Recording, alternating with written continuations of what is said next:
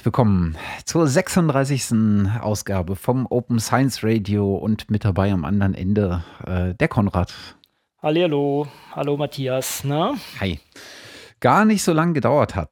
Das ist genau. äh, tatsächlich begrüßenswert, äh, besonders im Hinblick auf die Tatsache, dass äh, so Sommer mit äh, Ferien und äh, diversen Events, an denen man teilnehmen wollte oder musste, ähm, plus vielleicht noch privaten Verpflichtungen, ähm, ja, eigentlich äh, eher dagegen spricht, gegen eine kurzzeitige Wiederholung äh, oder beziehungsweise Fortsetzung der Aufnahmen. Aber irgendwie jetzt dann doch hingehauen. Mhm, gute Frequenz, das behalten wir mal so bei und versuche es sogar noch zu verbessern. Na, schauen wir erst mal, aber oh, nicht zu viel versprechen. Ja, ich bin hier der Overseller. Ähm. Was haben wir denn an Hausmeisterei für heute? Ja, mir ist so aufgefallen, als ich doch unsere letzte Folge nochmal durchgehört habe, ich hatte anscheinend einen klitzekleinen Versprecher, der Jason Prime, wir erinnern uns, der diese Open Access Codes oder Open Science Codes ähm, uns der Welt geschenkt hat, kann man sagen. Der arbeitet nicht bei Impact Factor, sondern bei Impact Story natürlich. Also das ist natürlich ein ne, Impact Factor, der, äh, das von uns verteufelte mathematische Ding der Bewertung von Journalen und, und Artikeln. Impact, Impact Story dagegen ein, ein ja, Startup, was versucht, den ganzen mm, ja, das Ausmaß des äh, Eindrucks eines Wissenschaftlers zusammenzufassen in einer Webseite, sagen wir das mal grob so. Und da ist er gelandet. Nur so kleine Korrektur. Erratum ja, sozusagen. Ein Erratum, ganz genau. Dann ist ich weiß gar nicht, warum es in die Hausmeister-Themen gemacht hat. Wahrscheinlich, weil wir das immer wieder äh, zum Best geben, Content meinen und wir nicht immer, immer genauso wissen, was, wo, worum geht es denn eigentlich dabei. Und es äh, gab jetzt, oder ich habe ein, ein, Video gefunden auf der Content Mine, äh, nee, das war auf der um, ähm, Open Knowledge Foundation Seite, wo die ähm, Jennifer Malloy mal kurz zusammenfasst, worum es eigentlich geht. Also es geht darum wirklich viele, also es ist, es ist das, was wir eigentlich meinten. Es geht wirklich um sehr viele Sachen. Es gibt eigentlich, werden alle Ebenen angegriffen. Es geht darum, einerseits technisch Publikationen zu parsen und da entsprechend dieses Wissen zu extrahieren und, und technisch bereitzustellen, also in Form von parsbaren oder in Form von um, mm, wiederverwertbaren, also meinbaren Sachen. Aber es geht auch um Teaching und es geht auch um Policies, also um die ähm, legalen Hürden zu senken, dieses Mining durchzuführen. Also alles, was wir uns da grob gedacht haben, ist da, da drin zu finden. Ist auch ein schönes Video, kann man sich mal kurz reinziehen und ähm, ja, Mhm, mhm, mhm. Das ist, das, ähm, ich, ich, warte ja tatsächlich dann äh, noch auf die und hoffe zumindest, dass das irgendwie irgendwann mal kommt, auf die Videos äh, so nach dem Motto, das Content mein Tutorial. Hm? Das, das wäre cool, wirklich schön. Das könnt ihr damit mhm. machen. Ich glaube, das hat sich, das wird sich auch im Laufe der Zeit noch äh, ergeben, dass Leute äh, das machen. Ich glaube sogar, dass Ross Mounts schon äh, äh, zu Teilen äh, auch schon sowas mal gemacht hatte, ähm, zu diesem Scraper. Äh, Tool zumindest, hat habe ich da zumindest im Kopf, dass da man da doch, schon mal da was ja, da, da hat, er doch ein, äh, hat er doch einen Blogpost geschrieben. Den hat man gleich sogar schon, schon zusammen besprochen, wenn ich mich recht entsinne, oder? Genau, den Blogpost auf jeden Fall. Und ich glaube, ich hatte ja. dazu auch schon äh, irgendwo äh, ein Video gesehen, äh, so nach dem Motto, äh, wie man das zur Anwendung bringt und äh, was irgendwie die ah, Voraussetzungen okay. und sowas sind. Insofern, ja. Okay, ich sehe auf YouTube konnte ich so schnell gerade nichts finden, aber mal gucken, ja, das ist, das wäre wirklich schön. Gut, dann geht's weiter im Programm. Dann hast du eine kleine Anfrage bekommen. Genau, und äh, jetzt, äh, ich bin völlig unvorbereitet und äh, versuche gerade mal äh, den Originalpost zu finden, denn ähm, nach der letzten, war es nach der letzten Sendung? Ich bin gar nicht äh, sicher, ob es auf dem, ähm, zur letzten Folge war. Auf jeden Fall ähm, hatte sich der André Lampe, kennt man vielleicht als äh, Science-Blogger, ähm, die kleinen Dinge, wenn mich nicht alles täuscht. Mhm, genau. Ähm, hatte ähm, sich irgendwie durch ein paar Folgen ähm, letztens gewühlt und hatte dann uns auf äh, Twitter adressiert. Ähm, äh, zum Thema Software Carpentry, äh, Carpentry. Ähm, dass ähm, es äh, seiner, äh, seines Erachtens nach halt äh, ziemlich viele äh, MATLAB-Kurse gibt, aber dass das Problem an MATLAB ja zum Beispiel ist, ähm, dass MATLAB im Grunde ähm, keine offene Software ist, sondern du, mhm. du musst es halt lizenzieren lassen ähm, oder kommst relativ äh, schnell an einen Punkt, wo du ja nur die lizenzierte Vollversion, nenne ich es jetzt mal in Anführungsstrichen, äh, tatsächlich auch alle Funktionalitäten äh, bietet. Und dass das ja eigentlich was ist, was äh, so ein Stückchen weit des, dem, dem Software Carpentry äh, Gedanken, ähm, naja, vielleicht nicht widerspricht, aber was zumindest ein Problem darstellen könnte. Mhm. Und da bin ich auch ganz seiner Meinung. Und ich habe auch bei meiner Instruction, oder bei meinem Instruction Training habe ich die, die MATLAB-Sachen komplett umschifft und nie angegangen. Ähm, ich habe dazu auch noch nichts gefunden. Ich habe versprochen, ich gucke mal ein bisschen rum. Ich habe da jetzt nichts besonders Kritisches gefunden, aber wir sind dran und wir werden auch noch mal mit jemandem Näheres dafür sprechen und äh, auch diese Sache dann nochmal auf den Zahn fühlen. Es gibt natürlich zu MATLAB gibt es immer noch die Alternative, die Octave heißt, das ist äh, Octave heißt. Das ist eine Open Source Implementierung dessen. Allerdings wahrscheinlich wird man damit nicht alle Sachen erschlagen können. Also ich habe mit MATLAB nie wirklich gearbeitet, aber da sollen wohl auch viele Module dabei sein, die man halt dann auch entsprechend nur in der kommerziellen Version bekommt und die eigentlich die eigentliche Mächtigkeit dieser Sache darstellen. Und da wird man dann schnell gegen eine Wand laufen. Also wahrscheinlich so, so grundlegende Sachen kann man damit machen, aber wenn es dann an Spezialsachen oder Spezialthemen kommt, wird es wahrscheinlich problematisch werden. Mhm. Also, also, kann ich nur unterstützen. Ja. Mhm. Genau. Es gibt ja, also Octave bietet halt auch nicht alle Funktionalitäten, die MATLAB äh, bietet. Es gibt halt, im Prinzip müsste man sich so einen Baukasten an verschiedenen Tools zusammenbasteln, damit man für alle Funktionalitäten so Open Source Alternativen hat. Also neben äh, MATLAB gibt es ja noch, äh, äh, neben Octave gibt es ja dann beispielsweise noch Scilab genau. äh, oder Sage Math oder sowas, äh, die wiederum auch ähm, bestimmte Funktionen abdecken können. Aber du bist halt sehr, sehr schnell an dem Punkt, dass äh, wenn du an, an der Stelle nach Open Source Alternativen suchst, halt mit einem Tool entweder nur ein begrenztes Set und Funktionen hast oder tatsächlich über mehrere Tools sprichst und dann hast du halt wieder das Problem, wie garantiert man dann eigentlich ähm, oder wie ermöglicht man dann eigentlich die Weitergabe von Skripten und sozusagen dieses, ähm, auch diesen, diesen, diesen Wiederverwendungsaspekt und all diese Geschichten, die da noch mit dranhängen. Ganz genau. Also ich habe auch schon bei einigen Sachen bin ich auch in, genau in diese, diese Mauer gestoßen. Ich habe äh, bei uns, ich, ich wäre wahrscheinlich über die Uni rangekommen, muss ich sagen, aber das war mir dann zu krampfig und es war mir auch, äh, ich wollte es unterstützen, dass ich halt Software nutze, die in MATLAB geschrieben wird, also auch wenn das nur kleine Sachen waren aus einer Publikation, wo ein Tool war, was man halt nutzen wollte, ja, es ist für mich kein, kein Zustand und nutze ich auch nicht. Hm. Also von daher kann ich das unterstützen und wir werden der Sache nochmal nachgehen. Ich glaube, ich habe den André Lampe sogar beim Science Slammer in, in Darmstadt gesehen, fällt mir gerade ein, wenn ich mich recht entsinne. Hm. Ich glaube, der hat auch auf seinem Twitter-Profil hat er auch gesagt, dass er Science Slammer ist und wenn ich mich recht entsinne, ist das schon ein paar Jährchen her. Äh, leider sehr lange. Ähm, und ich, ich muss ihn mal vielleicht mal anpingen, ob, ob er dabei war. Also kann man, äh, wenn man ihn auf ähm, äh, wenn man ihn auf YouTube sucht, äh, dann findet man auch diverse äh, Science Slams von ihm ähm, äh, an verschiedenen ähm, ähm, Lokalitäten und zu verschiedenen Science Slams. Ähm, und äh, alle eigentlich recht lesen, äh, sehenswert, lesenswert. Ja, genau, der Hodenknackerfisch. Ja, doch, doch, doch, genau. Ich erinnere Ge mich. das war er. Genau. Und ja, äh, was mir äh, dasselbe Problem, also äh, nicht dasselbe Problem, aber ein Stückchen weit äh, gilt das ja auch für R. Ne? Also R ist ja auch, ähm, oder R Studio, glaube ich, ist ja auch keine lizenzfreie Geschichte. Ich glaube, kommt auch an welches Paket du installierst. Ne? Mm, also R selber ist äh, frei und Open Source, aber R Studio ist von einer, von einer Firma gemacht, die das entsprechend äh, Source mache. Ich weiß gar nicht, ich muss ganz ehrlich sagen, ich nutze RStudio nur mal zu Teaching-Zwecken und das ist auch nicht so wirklich viel. Muss man gerade mal schauen. Ähm, das heißt zu Teaching-Zwecken. Ich habe da mal ein paar Leuten was damit gezeigt. Also ich, ich persönlich mache das auch meistens mit Emacs und, und, und äh, dann R-Script aufrufen.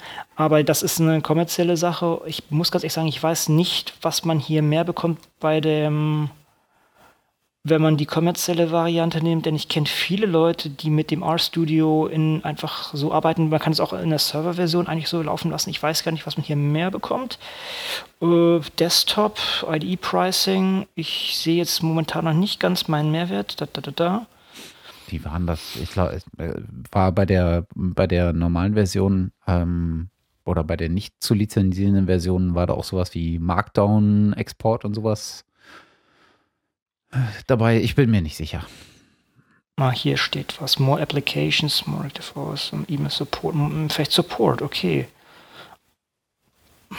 okay, keine Ahnung, ist jetzt vielleicht auch gar nicht so relevant, wer, wer, da vielleicht was zu sagen hat, kann sich da äußern, aber ja, also RStudio ist ein gutes Beispiel, was, was viel genutzt wird bei vielen Leuten, von vielen Leuten, aber ähm, kommerziell ist. Allerdings ist es weniger das Problem, denn im Endeffekt hast du ja normalen R-Code oder was oder Nitter, wo du die Sachen dann halt auch entsprechend exportieren kannst. Also das ist, da sehe ich jetzt nicht so das Problem. Das ist, als würde man auch einen, einen kommerziellen Editor nutzen, um, um Source Code zu schreiben. Hm. Der Source Code selber ist dabei ja dann weiterhin frei verfügbar und auch frei im Sinne von Freiheiten, also hm. open.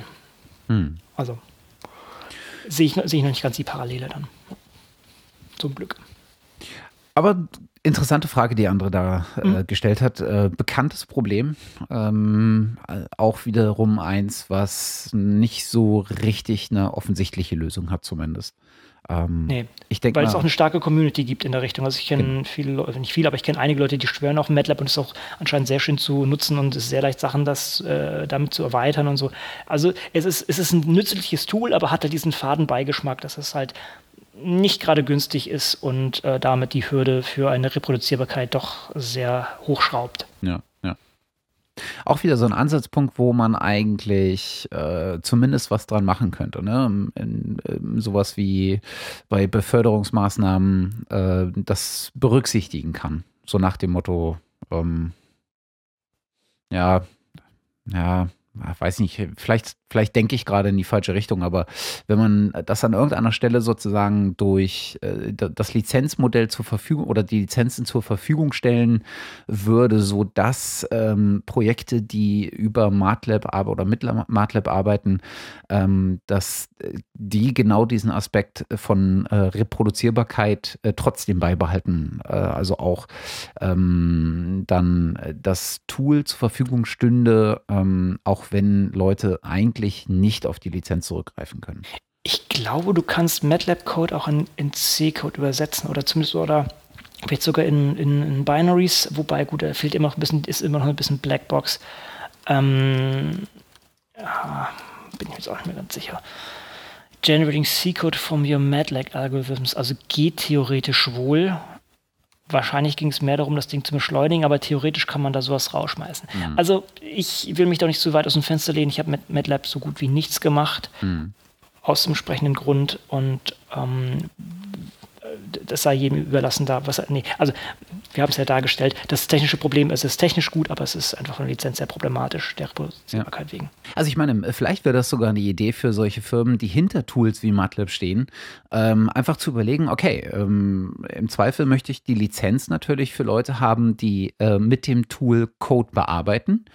Aber vielleicht gibt's, äh, gibt, es eine, ähm, gibt es eine freie Lizenz, ähm, wenn du einfach nur Code laufen lassen möchtest. Oder ähnliches. Also wieder mhm. wie ich, ne? Kein Informatiker, wie auch immer man das jetzt ausdrückt, korrekt. Die, äh, aber wenn du halt nicht sozusagen an dem Code direkt arbeiten möchtest, äh, sondern wenn du ihn zur, äh, wenn du ihn nutzen möchtest. Mhm. Ja. ja. ist natürlich das schwierig, das mit unter einer offenen Lizenz hinzukriegen, das gleichzeitig kommerziell zu lassen. Also das würde zumindest ein, äh, enormes, eine enorme Änderung deren Businessmodell bedeuten. Hm. Aber ja, könnten Sie ruhig mal andenken, auf jeden Fall. Nun gut, gut, weg von Dingen, von denen ich keine Ahnung habe und hin vielleicht äh, zu ähm, ähm, äh, aktivistischen Dingen. Ganz genau. Ähm, ist das, ich überlege gerade hier, das ist, äh, das hast du, glaube ich, zusammengekramt hier, wenn ich mich recht entsinne. Ne? Echt? Das sind, äh, ja, äh, Journal, Subs Journal Subscription Costs wurden einmal zusammengetragen. Und die sind jetzt auch verfügbar auf äh, Figshare. Ich muss gerade mal schauen, wer war denn das genau? Also Michelle Brook war das, ja, ganz genau. Und, und ich glaube, ein paar andere, die das entsprechend ähm, zusammengetragen haben. Also das ist doch, glaube ich, auch entsprechend äh, angefragt worden bei den Universitäten, beziehungsweise noch großflächiger.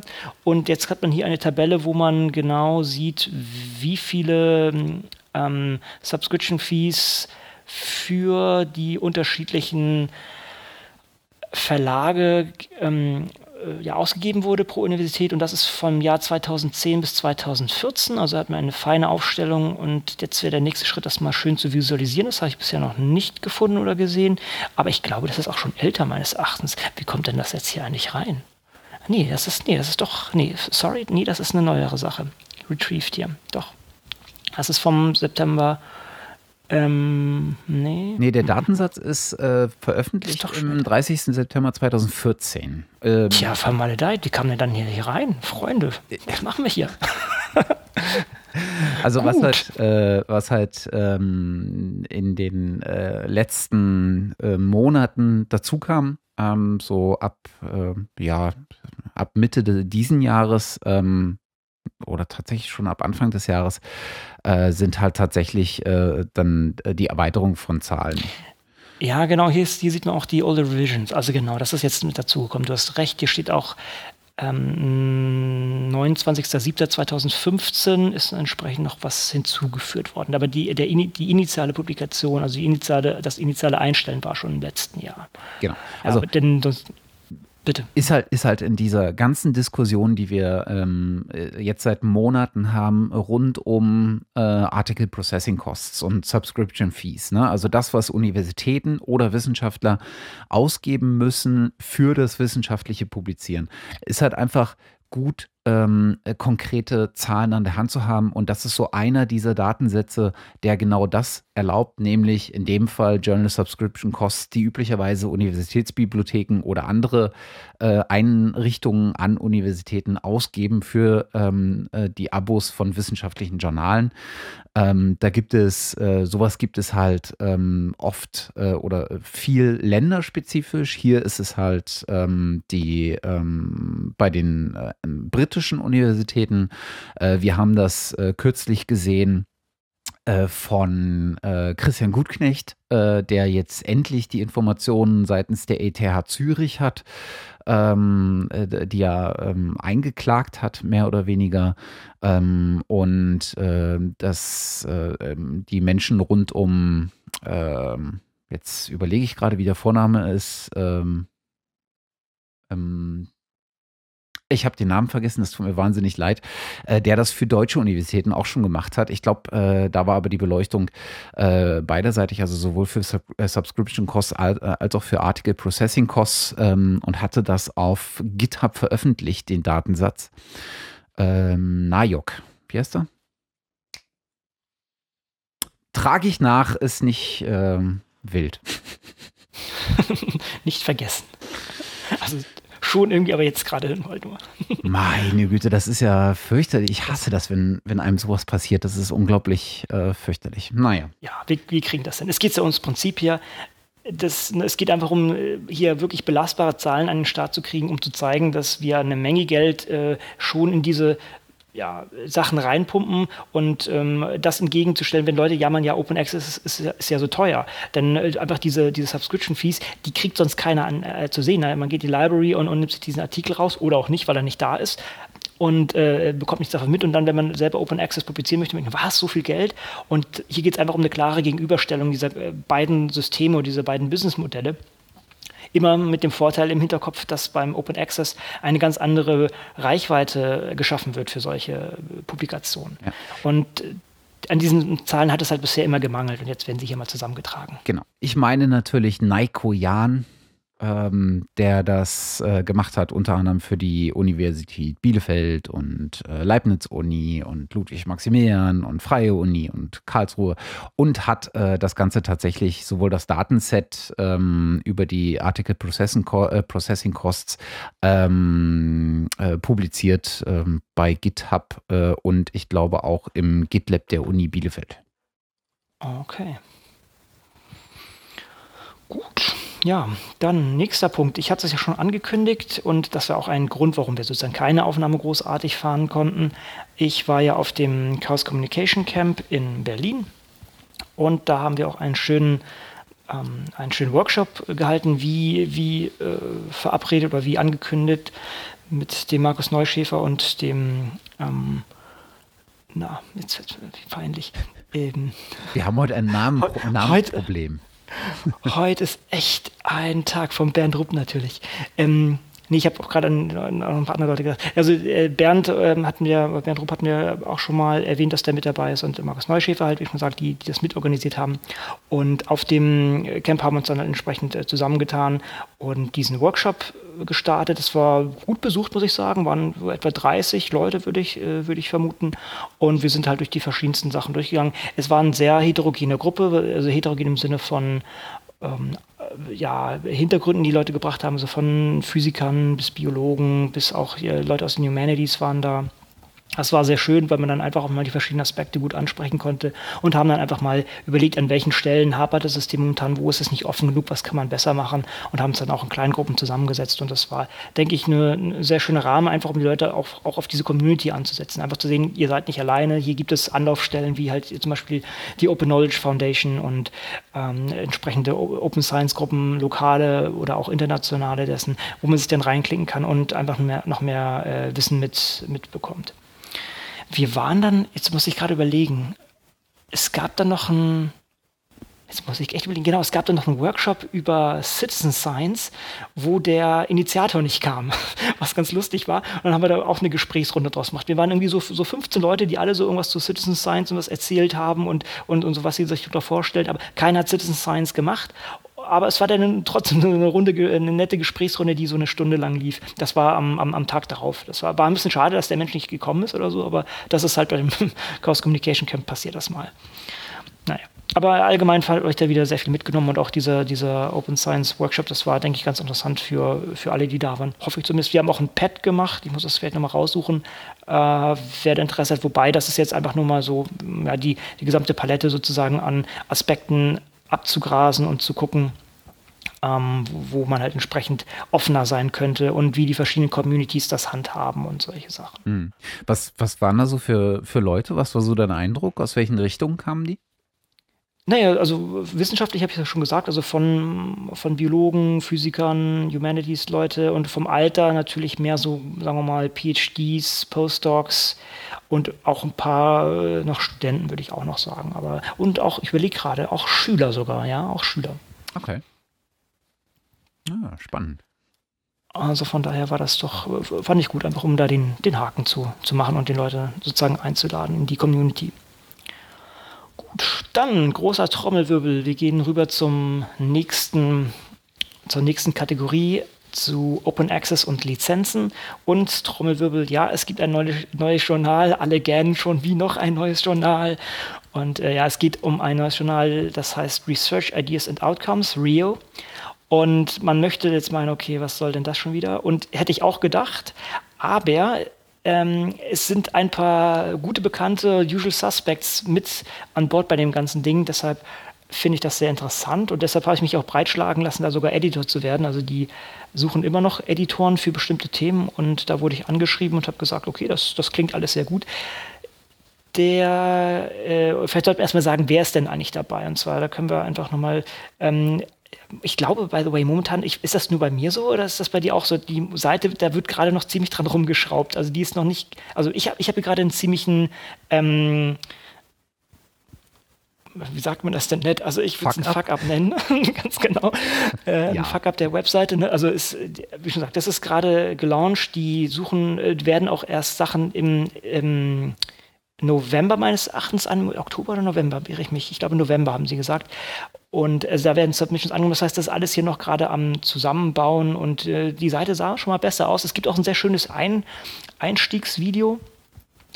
Und ähm, ja, wer, wer, ist denn alles dabei? Also letztendlich ist der Daniel Mietchen und äh, der Ross Mounds sind die Founding Editors. Und äh, das, das hat schon mal was zu heißen. Dann schauen wir mal auf das Advisory Board. Da sind Leute, äh, Gregor Hagedorn, mit dem habe ich was gemacht, Fabian, äh, Fabiana Kupke, oder ich scroll ein bisschen weiter runter, Peter Murray Rust ist dabei, äh, Andrew Sue kenne ich auch, äh, Pavel, äh, ich weiß nicht, wie, wie man ausspricht, ist ein, äh, ist ein polnischer Name, das tut mir jetzt leid. Und auch ganz unten äh, Peter Suber, also von daher, das sind wirklich hier schon Leute wirklich aus der Community, was diesem ganz, was das ganze Ding unterstreicht. Wenn man bei Subject Editors schaut, das sind jetzt momentan zwei Seiten, das Björn Brems ist dabei und ähm, noch viele andere Leute. Also das ist ähm, Lambert Heller, genau, um zu sagen, oder, oder auch Peter Kraker und so. Also das, das ist eine, eine, viele bekannte Gesichter aus der Community sind mit dabei und ähm, warum sind sie mit dabei? Das ist einfach ein neuerer Ansatz und äh, wenn man weiß, worum es geht, merkt man schon, dass es der, der Daniel Mietchen war da sicher die, mitunter die treibende Kraft dabei. Es geht nämlich unter anderem, oder Ausgangspunkt, so, so, ist zumindest mein Verständnis der ganzen Sache, ist, dass man die Research-IDs auch ähm, hinpackt. Das heißt, man hat eine Grant-Application, man hat eine Idee und ausgehend von dieser Idee, da baut er alles auf. Momentan, unser momentanes Publikationsmodell basiert ja eigentlich darauf, ich schmeiße irgendwann nach drei Jahren Forschung so das, das letzte Ende raus, vielleicht noch die Daten, die ich dabei erhoben habe, aber letztendlich ist das Paper, das ähm, was an den Start kommt. Währenddessen hier, da ist der Ansatz ein anderer. Hier geht man wirklich von, von der anderen Seite ran und sagt, okay, ich habe hier eine Idee und jetzt, dazu habe ich den Grant geschrieben, hier liegt der Grant, oh, jetzt habe ich hier irgendwie noch ein Proposal oder jetzt habe ich sogar noch ein, noch Report geschrieben, weil ich irgendwie alle paar Jahre oder sowas einen Report an meine Funding Agency geben muss und am Ende kommt das Paper raus. Und alle diese Sachen sind dann verknüpft und sind dann ähm, da zusammen abgelegt. Das ist schon mal die, mh, für, für mich das Fundamentale daran, dass es einfach den gesamten Prozess äh, an, ähm, abbilden möchte. Das Weitere ist vielleicht mehr so vom ähm, technischen her. Man hat hier ein, ein kollaboratives Tool, das heißt sich Alpha Writing Tool. Das gibt es bei Pensoft, also im Publisher dahinter gibt es ich, schon länger und das haben die hier sozusagen stark einfließen lassen. Also ein Online-Tool, mit dem man diese Sachen gut schreiben kann und auch kollaborativ schreiben kann und wo dann auch meines Erachtens die ganzen oder der ganze Prozess auch stattfindet, also nicht nur Schreiben des Papers, sondern auch das Reviewing und derartige Sachen. Äh, Stichpunkt Review. Auch diese Reviews bekommen dann, wie die Artikel selber, bekommen DOIs, also können dann auch zitiert werden, werden citable durch diese ganze Sache. Und das ist doch auch dann wichtig für den, oder eine wichtige Motivation für den Reviewer, äh, dass, dass er sich da entsprechend messen kann also oder, oder mitbewerten lassen kann. Was haben wir sonst noch? Von der technischen Seite ist auch äh, interessant, die nutzen JETS, also Journal Article Tag Suite. Das heißt, man kann die Sachen auch sehr gut exportieren und dann in andere Sachen einfließen lassen. Also ähm, ich überlege gerade PubMed Central und solche Sachen, die, die basieren auch auf, auf JETS. Also ein offenes Format, mit dem man mh, mm, äh, ja, die Artikel äh, semantisch aufbereiten kann. Das Ganze ist natürlich unter einer ordentlichen Lizenz, alles Creative Commons CC BY in der Version 4. Was fällt mir sonst noch alles ein? Der Ross Mounts hat noch einen schönen Blogpost dazu geschrieben. Natürlich eine Sache, das, das finde ich, ist ja jetzt nicht so weltbewegend, aber finde ich zumindest eine nette Idee. Und zwar, das war mir vorher auch nicht bewusst, es gibt von, von der UN gibt es ähm, Millennium Development Goals, also sozusagen Ziele, die angestrebt werden, um sozusagen ein besseres Leben für alle Menschen zu machen. Das Ganze auch, gibt es auch sowas ähnliches von der EU, also EU Social Challenges. Und äh, das sozusagen, es gibt gewisse Probleme, wie zum Beispiel die Ausrottung von Hunger oder ähm, Zugang zu, zu Wissen oder zu, zu äh, Bildung und solche Sachen oder ähm, die Verbesserung von, von der Gesundheit von Müttern. Das, ist, das klingt jetzt alles etwas stockig, weil ich es gerade live aus dem Englischen übersetze und das Reduced Child äh, Motility, also auch ähm, Kindersterblichkeit ähm, zu senken. Also auf jeden Fall gibt es da verschiedene Sachen und damit werden sozusagen meine Forschung, die ich, die ich da mache, wird dann mit diesen verschiedenen Zielen assoziiert zum Beispiel. Ich weiß auch nicht ganz genau, ob das einfach jetzt über irgendwelche welche Tags machen oder Badges, aber das klingt zumindest ein, eine, eine nette Spielerei noch dazu. Ich denke auch, da kann man noch mit vielen weiteren Innovationen rechnen und äh, viel ähm, ja, viel Entwicklung. Für mich ist sozusagen die Community, die dahinter steckt, das Wichtige. Dass, da sitzen die richtigen Leute mit in entscheidenden Rollen und können das entsprechend lenken. Das ist für mich oder war für mich der Grund, auch als Editor sozusagen mit, mit, mit drauf zu springen und mal zu gucken, wie das, was da genau passieren wird. Jetzt habe ich dich mit einer Wortlawine wahrscheinlich hier überrollt und du hast seit äh, zehn Minuten nichts gesagt oder so. Das war ein Monolog. nee, das ist schon gut. Ähm, ich frage mich halt, also für mich wäre jetzt entscheidend, äh, wie das Ganze aufbereitet wird. Ne?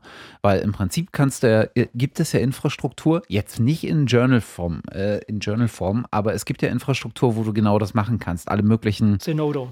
Äh, genau, oder, oder, oder auch das Open Science Framework, wo du sozusagen von der Idee bis hin zum fertigen Artikel, den du kollaborativ entwickelst, alles sozusagen auf dieser Plattform machen kannst und auch public machen kannst. Nicht musst, aber kannst. Und da, was, was, was ich, was jetzt spannend wäre zu sehen, was man aber, glaube ich, erst sehen kann, wenn es nah an die, äh, an die äh, erste Veröffentlichung geht und ähm, du hattest, hattest ja schon gesagt, bis November sind die Submissions offen. Das heißt, wir werden, wir werden die erste Veröffentlichung wahrscheinlich erst danach sehen ist, wie das Ganze aufbereitet wird. Das heißt, wenn je mehr Ideen ich da äh, reinkippe, und da sind ja eine ganze Menge äh, drin, wenn man sich den Punkt anguckt, ähm, äh, what can I publish? Äh, da haben sie ja eine unglaubliche Menge an Beispielen, an Artefakten, die ich äh, äh, publizieren könnte im Rahmen eines Projektes auf dieser, auf dieser Plattform oder bei diesem Journal.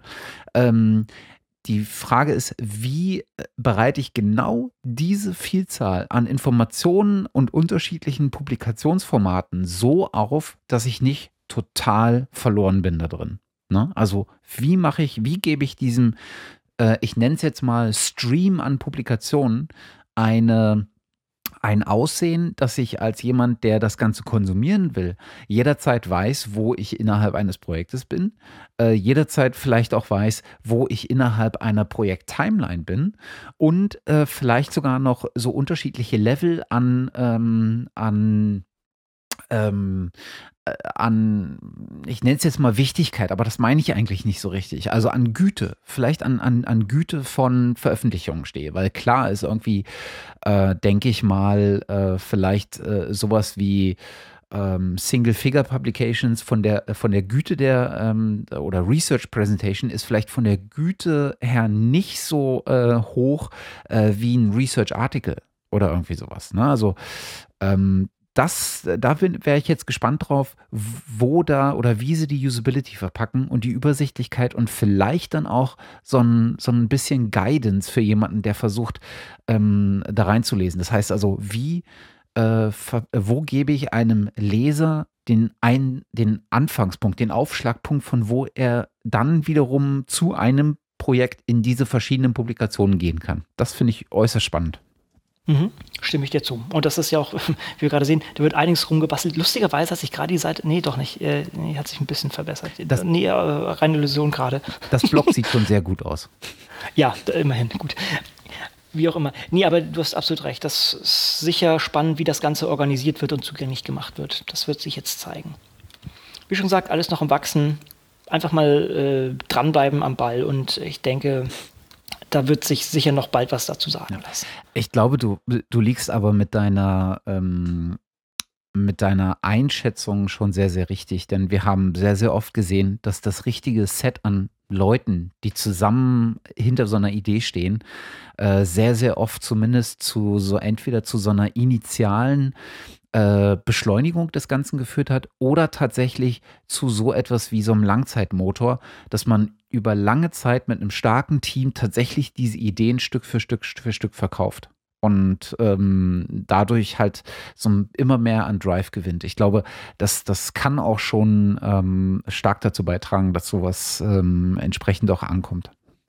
Genau. Das, es gibt auch eine gewisse Media Coverage, muss man auch sagen. Jetzt auch gar nicht mal alles unkritisch, muss man vielleicht auch noch dazu erwähnen. Aber das liegt auch daran, wer, wer der Leute sind. Also das Ganze wurde zum Beispiel auf, auf dem äh, News vom Science ähm, Magazine, ähm, äh, also entsprechend auch ge gehostet. Oder gibt es einen, gibt's einen ähm, News-Eintrag. Wo unter anderem an dieses, ja, ein bisschen Optional Peer Review Model wurde da ein bisschen kritisiert, aber das ist auch von Leuten, die halt entsprechend ähm, da, ja, allgemein äh, nicht so besonders für, für die Sachen stehen. Aber wie schon gesagt, das ist ein, das ist ein, oder vielleicht wie noch nicht gesagt, das ist auch ein Testballon für neue Sachen, für neue Modelle und die Köpfe dahinter sind ganz klar Leute, die, die, man, die man schon seit Jahren aus dieser Community kennt. Von daher ähm, bin ich da sehr, sehr hoffnungsvoll. Hm. Und noch ein Journal.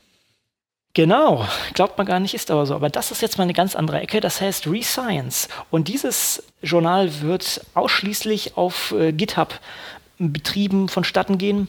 Letztendlich, ich bin mir gar nicht sicher, wahrscheinlich muss man hier einfach das Ding forken und dann seinen Artikel reinschieben. Rescience heißt äh, Reproducible Science is good, Replicated Science is better, ist der äh, Spruch. Aber es geht hier hauptsächlich um Computer Science, also um, um Informatik und meines Erachtens geht es darum, Implementationen von vorhandenen oder schon publizierten Sachen durchzuführen. Also ich mache Open Source Implementation und wir können hier gleich noch auf einem Ding aufsatteln. MATLAB ist nicht erlaubt. Äh, ist nicht erlaubt. ich schaue gerade, wo, wo das war. Ich glaube im Wiki.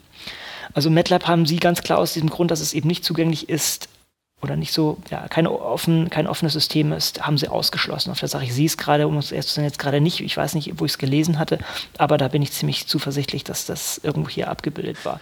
Was, Na gut, also ist ein, bitte? Was ganz so ein bisschen merkwürdig ist, weil wenn du dir mal äh, das Editorial Board anguckst und besonders bei den Associate Editors, wo so jemand beispielsweise wie Seed, äh, Titus Brown mit drin ist, aber auch ja. der Thomas Arelsen ähm, und unter den Reviewern sind ja. diverse, die MATLAB äh, halt sozusagen mitbringen. Ja, ja. Das, das, das, liest sich irgendwie merkwürdig, wenn man das andere vorher gelesen okay. hat.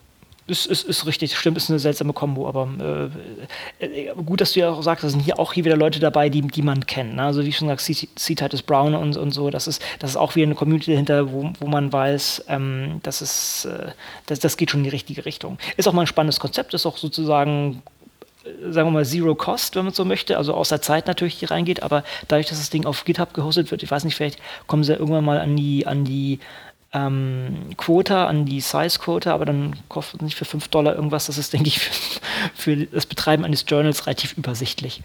Also finde ich auf jeden Fall spannend. Ähm, weiß jetzt nicht, ob ich das irgendwie nutzen werde für, also um da irgendwas zu publizieren, aber vielleicht kommt man noch mal dazu. Also will ich jetzt nicht ausschließen. Mhm. Muss mal gucken, was man mal nachkocht oder so. Also ich meine, schön ist natürlich, dass sie äh, aus, aus, äh, auf MATLAB verzichten wollen, auf genau auf Basis dieser Argumentation, die wir schon am Anfang hatten, weil es halt einfach ein ähm, proprietäres äh, ähm, ähm, Tool ist. Äh, und sie setzen halt tatsächlich, äh, bevorzugen ja anscheinend Python ähm, und setzen ja tatsächlich auf äh, Jupyter als, äh, als das Open Source genau. Ähm, äh, Framework ähm, wenn ich es richtig Sozusagen verstanden der Nachbau von, oder der, das ist der Nachfolger von IPython Notebook, genau, ne? Genau. Also das muss man erwähnen. Insofern, ja, und die Informationen, by the way, bezüglich MATLAB ist im FAQ zu finden. Da steht hier ganz klar unter der Frage, um, ähm, can I submit a paper using proprietary tools such as MATLAB? No. Ne? Also das ist ganz wichtig, das ist nicht. Und es gibt auch keine Publication Fees. Und das muss alles unter einer offenen Lizenz, also einer Open Source Lizenz, ver äh, veröffentlicht sein. Also das ist auch sehr wichtig. Also die machen hier sehr viele Sachen sehr richtig. Und das ist, denke ich, gut. Man darf halt nicht seine eigenen Sachen nochmal basteln. Also man soll halt irgendwie schon andere Tools nehmen oder andere Sachen nutzen und das dann entsprechend noch machen. Und was auch schön ist, Sie sagen hier explizit, äh, auch äh, Studenten sollen, sollen da mitmachen und sich beteiligen, was super ist. Ne? Dann sagt man hier, okay, wir haben hier einen Haufen an wichtigen Algorithmen. Ihr habt hier jetzt irgendwie zwei Monate Praktikum bei uns. Das heißt, setzt euch mal hin und äh, pro, ähm, ihr programmiert das nach, ihr programmiert das nach und ihr programmiert das nach. Und dann schauen wir mal, ob sich das mit den Sachen deckt, die die gemacht haben. Und das finde ich cool. Auf jeden Fall. Eines der, ähm, einer der Akteure, äh, die nach PeerJ sehr, sehr klar sagen, Undergraduate Publication ist etwas, was wir nicht nur ähm, gutheißen, sondern was wir explizit unterstützen. Ja. Das, das finde ich super. Weil nur so führst die Leute halt auch äh, tatsächlich sehr, sehr früh an dieses, äh, an diese, an dieses Mindset heran, ne? Ja. ich finde das so wichtig, ja. Das ist, äh, weil, weil, man plötzlich dann sonst als PhD ins kalte Wasser geworfen wird, ohne was vorgemacht zu haben und so, wenn man schon irgendwie möglichst früh im Studium einfach äh, irgendwie mit sowas mitbeteiligt wird. Man muss jetzt nicht ganz allein ein Paper schreiben, aber irgendwie da sowas mit, mit, mit drauf sitzt. Und das ist hier eine tolle äh, Übung. Ne? Da kann man auch mit kleinen Sachen erstmal anfangen und das dann entsprechend als, ja, als, als ersten Schritt in diese Scientific Community auch sehen. Finde ich echt gut. Ja. Ah ja, vielleicht auch noch zu sagen, Plattformen, also sozusagen, um die Sachen abzulegen, um die UIs zu bekommen, nutzen sie Zenodo. Ja, das ist einfach äh, jeder, der, äh, wobei gut, das kann man auch anders machen, aber ne, man kann auch bei Zenodo kann man entsprechend sich einen, Webhook einstellen, dass sobald eine neue, ähm, ähm, ich, ja, na, bin ich ein neuer Release gemacht wird bei bei äh, GitHub, also kein Commit, sondern ein neuer Release, wird das Ding da reingepult und man hat eine neue Version. Und ja. das Ganze wird in Markdown geschrieben und dann mit Pandor konvertiert. Also ähm, wunderschön. Ja. ja. Gut. Schönes Projekt. Ran an den Speck. Schönes so. Toolset äh, tatsächlich auch. Ja. Äh, und damit. Äh, sind wir schon beim nächsten äh, Thema, nämlich bei den Tools. Genau. Ähm, das kommt wieder von dir, oder? Ich. Ähm. Oder ich, oder ich, oder ich habe ein alter Ego und schmeiß da irgendwelche Sachen rein und dann. ähm, tatsächlich ähm, äh, gibt es äh, ja Leute, die, die sich immer mal wieder die Zeit nehmen, äh, und äh, entweder Dinge explizit ausprobieren oder von ihren Erfahrungen, die sie so auf dem Wege ihrer eigenen Arbeit äh, machen, tatsächlich auch die Mühe machen, sie dann zusammenzuschreiben und andere daran teilhaben lassen. Und einer derjenigen, bei dem man das öfter mal sieht, also im Sinne von immer wieder, ist Ulrich Herb. Und diesmal äh, hat er einen ähm, längeren Beitrag dazu äh, geschrieben, äh, wie so seine Erfahrungen sind mit äh, Impact Story. Äh, und äh, geht halt äh, oder betrachtet äh, sozusagen das, ähm, die, die, hm, wie sagt man denn, betrachtet das, was, was Impact Story für explizite Artikel, die er veröffentlicht hat, gemeinsam mit anderen beispielsweise, eigentlich ausmacht. Und das liest man ähm, das liest sich sehr interessant, weil er das halt wirklich pro Artikel mal betrachtet und ähm, auch äh, zu solchen alternativen Metrikdiensten wie Outmetrics äh, beispielsweise gegenhält. Und tatsächlich kommt er eher zu einem, äh, naja, enttäuschenden Ergebnis. Ähm, mhm. Ich hatte mir auch irgendwo äh, ein Fazit hingeschrieben, was ich, äh, glaube ich, nicht mehr habe. Hm, naja, äh, der interessierte äh, äh, Hörer wird dem äh, Ganzen sicherlich ein bisschen Aufmerksamkeit widmen können und den Artikel mal selber lesen. genau. Dann habe ich noch ein Tool rausgekramt, wo wir vorhin bei Markdown waren. Es ist, es ist nicht der erste, aber es ist ein, finde ich, ganz schicker neuer Markdown Online-Editor, der auch mit schönen Beispielen kommt. Also ähm, wir erinnern uns, na, wir erinnern uns, Markdown ist so eine relativ nette Auszeichnungssprache, wie man äh, das so schön sagt, also Markup-Language äh, aus, aus den Wissenschaften oder häufig in Wissenschaften nutzt es LaTeX, aber LaTeX hat eine relativ große Einstiegshürde und ähm, ja, wer damit mal gearbeitet hat, weiß, dass es sehr mächtig, aber ist nicht besonders schön damit einzusteigen und es, man, es hat auch viele Fallstricke. Und Markdown ist sozusagen eine Möglichkeit, das äh, relativ einfach Sachen zu, zu äh, schreiben und dann mit äh, Sachen wie zum Beispiel Pandoc als Konverter zu nutzen, um das in verschiedenste andere Formate zu exportieren. Und hier haben wir einen Online-Editor für Markdown, unter anderem auch mit, mit Artikelbeispielen wo auch viele Formeln und solche Sachen drin sind. Man kann das hier einfach editieren und hat dann hier einen schönen wissenschaftlichen Artikel. Also wer noch ein, wer, wer nicht äh, alles im normalen Editor, also ich nutze Emacs, natürlich, was nutze ich sonst? Ich nutze Emacs, meine Sachen zu schreiben, aber wer, wer da ein bisschen mehr Hilfe braucht und auch gleich sozusagen sehen möchte, was denn dabei rauskommt, wenn er Markdown schreibt, also sozusagen ein, eine Art uh, What you see is what you get, ähm, kann sich mal diesen, diesen Editor mal anschauen. Mhm. Ähm, wir hatten ja vorhin schon mal R. Äh, ich kann jedem nur empfehlen, äh, wer viel mit ähm, Diagrammen und sowas arbeitet. R eignet sich ganz hervorragend, weil R bringt einen eigenen Markdown äh, oder eine eigene äh, Version von, von, von äh, Markdown mit ähm, nennt sich, glaube ich, sogar einfach simpel A Markdown, äh, wo du sehr, sehr schön genau diese Diagramme ähm, ähm, direkt äh, einbetten kannst und ähm, dann Links auf Datensets und sowas mit einbauen kannst. Das ist, das klappt echt super. Genau, sozusagen Literate Programming meines Erachtens, wo dann die Sachen auch wirklich eingebunden werden, die du da durchführst, meines Erachtens. Ne? Äh, ja. Ja. Okay, cool. Okay, dann kommen wir zum nächsten Ding und da begebe ich mich jetzt auf dünneres Eis. Das ist auch wieder einer von diesen Links, die ich äh, mal reingeschmissen habe und nicht ganz, ganz firm jetzt bin, weil es schon ein bisschen her ist. Es geht darum, dass das äh, Francis Crick Institute hat die Hague Declaration unterzeichnet und diese Declaration ähm, ja, der, Kernaussage, oder es geht darum, den Zugang zu Daten, Fakten und Ideen, äh, Ideen aus äh, äh, möglichst offen zu gestalten und zugänglich zu machen.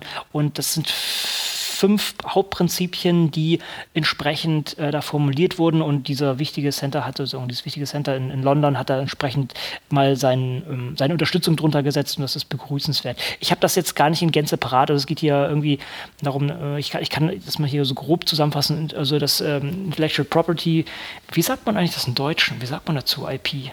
Bin äh, nicht sicher. Äh, An Anspruchsrechte. Ich nutze auch immer Intellectual Property für sowas. Ich Aber glaube, gut, das ist so ein stehender Begriff, den, den kannst du, glaube ich, gar nicht mehr so richtig übersetzen, oder? Ja, also es geht einfach darum, dass das nicht genutzt werden sollte, um, um Wissenschaft im Wege zu stehen, sondern eigentlich helfen sollte, das Ding zu promoten. Äh, Leute haben, sollten die Freiheit haben, mit, mit äh, Daten und Analysen herumzuspielen und sozusagen äh, neugierig zu sein. Lizenzen sollten möglichst den, den Fluss von Daten und Fakten und sowas nicht äh, einschränken. Oh, Content Mining, haha, äh, sollte, sollte eine wichtige Technik sein und äh, oder ist wichtig und die ganze Ethik rum sollte auch betrachtet werden. Übrigens IPR, geistiges Eigentum, was ich. Ah, geistiges Eigentum natürlich, ja. Äh, was ich aber tatsächlich nicht besonders treffend finde.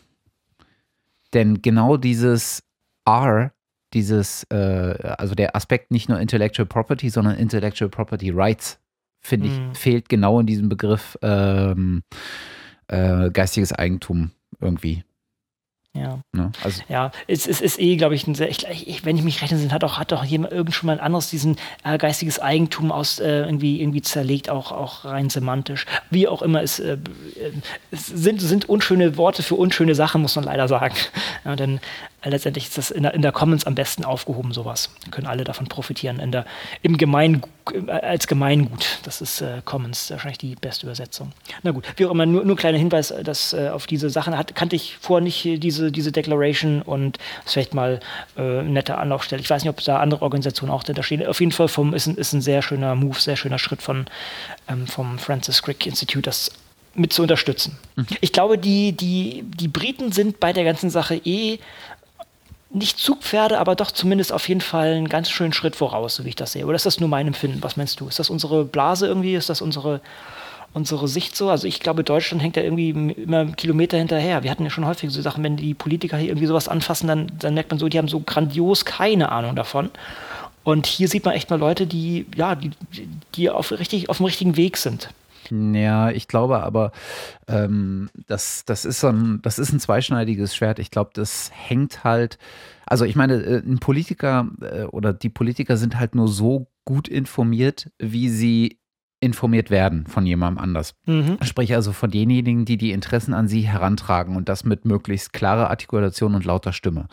Und äh, ich denke einfach mal, äh, zu einem Teil ist das bestimmt daraus, äh, resultiert das bestimmt daraus, dass ähm, so Länder wie äh, die USA oder, ähm, oder UK ähm, da ein Stückchen weiter sind oder das zumindest den Eindruck macht, weil die ähm, Lobby, die sozusagen für diese Interessen spricht, äh, dort schon etablierter ist und eher gehört wird oder tatsächlich lauter und größer ist als in Deutschland. Ja, vielleicht gibt es sogar kommerzielle Interessen dahinter. Das kann natürlich auch sein, die sozusagen hier diesen offenen Weg pushen. Will ich jetzt auch gar nicht ausschließen. Aber es ist richtig, wir hatten das Thema ja schon häufiger. Eigentlich müsste man irgendwie einen Haufen Geld in den Topf schmeißen und hier ganz klar einen Open Science äh, Lobbyismus betreiben. Das wäre wahrscheinlich das Effektivste, ja. wenn man das so rantreiben möchte. Das ist vielleicht nicht ganz die Methode, die man, die einem jetzt am am liebsten wäre, aber es ist wahrscheinlich die effizienteste, um sowas ähm, ja. oben zu bringen. Aber gut. Habe ich aber tatsächlich letztens auch überlegt. Ähm, wir, ich meine, das Lied, was wir jetzt auch hier im Open Science Radio seit äh, diversen Folgen singen,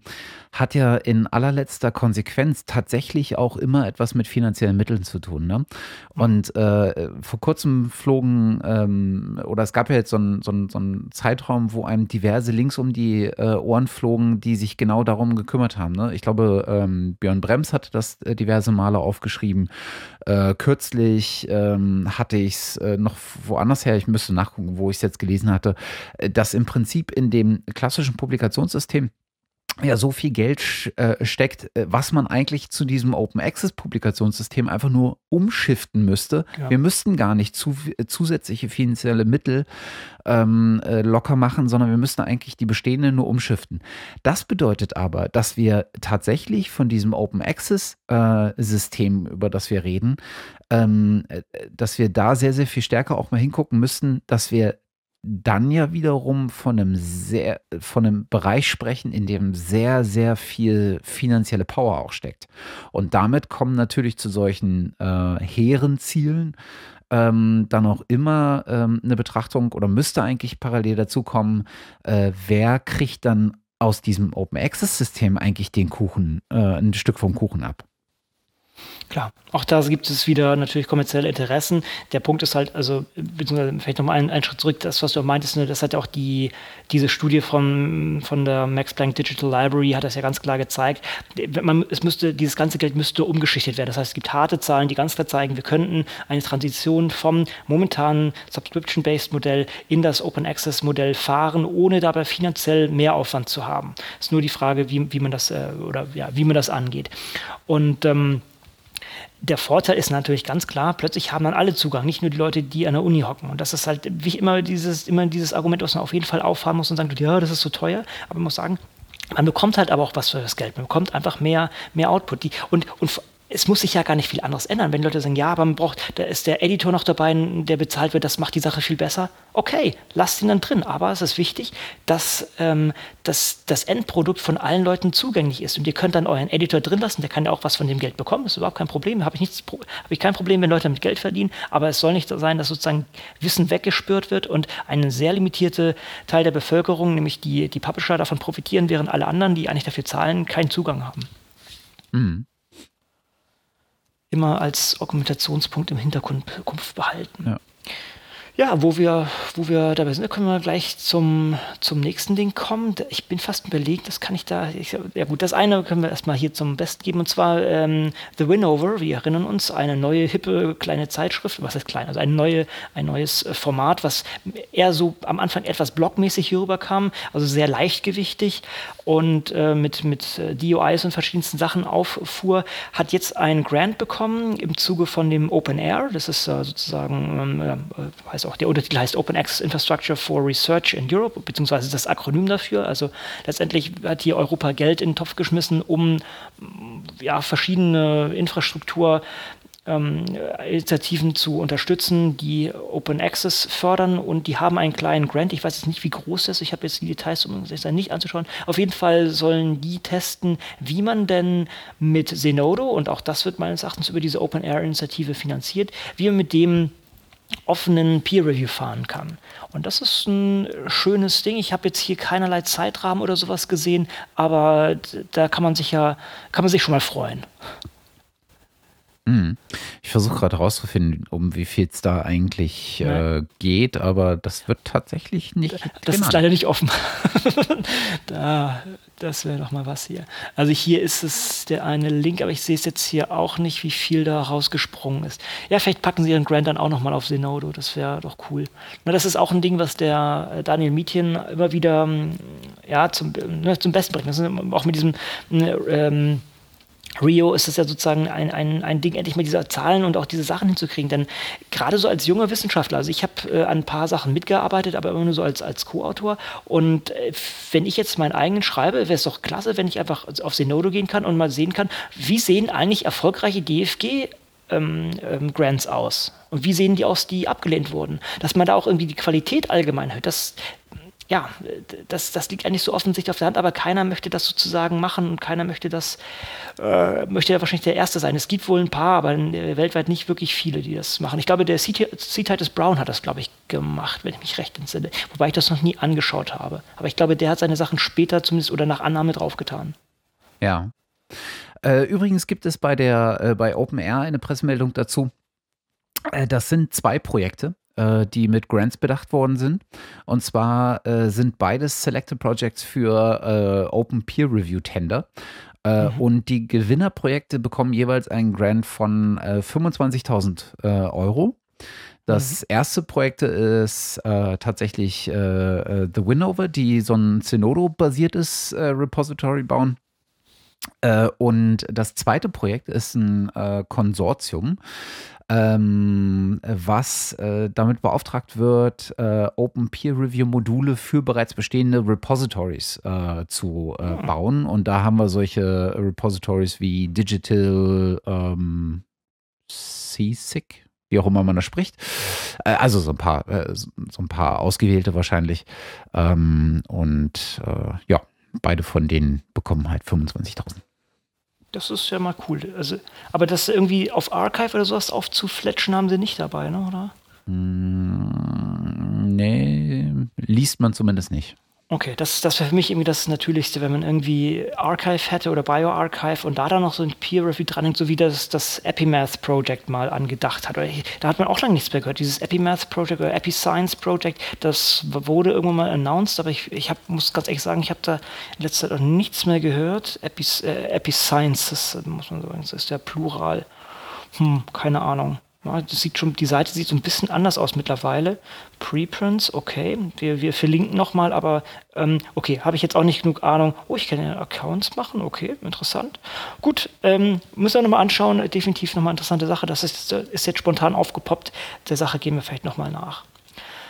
Gut, dann, was gibt's noch? noch? Ähm, ich, ich glaube, wir, was, was ich glaube, ich weiß, wir haben schon häufiger den Podcast Forschergeist vom Tim Pritloff, äh, vom Stift oder vom von Tim Pritloff mit dem Stifter zusammen genannt. Und da gab es jetzt kürzlich eine Folge, die da heißt Open Science. Ist ein bisschen Overselling, aber ist trotzdem nicht, nee, äh, ganz einfach aus dem Grund, weil es eigentlich hauptsächlich um Open Access und Open Evaluation geht. Aber das in einer sehr, sehr schönen Art. Die haben den Nikolaus ähm, Kriegeskorte äh, vor, vors Mikrofon bekommen und der hat sich da tiefgehend so ausgelassen, hat auch die ganzen Probleme von Open Access und diesem geschlossenen Peer Review äh, da genannt und dass auch, auch da verschiedene Möglichkeiten oder beziehungsweise sein Szenario, wo, wo man das alles offen gestaltet, wo man dann ähnlich äh, ja auch, auch Feedback bekommen kann und auch die ganzen äh, Reviews entsprechend offen sind und bewertet werden können und man sich dadurch Reputation aufbauen kann. Das ist auf jeden Fall sehr hörenswert. Aber es ist fast halt nur diesen einen Teil an, deshalb habe ich gesagt, war ein bisschen Overselling.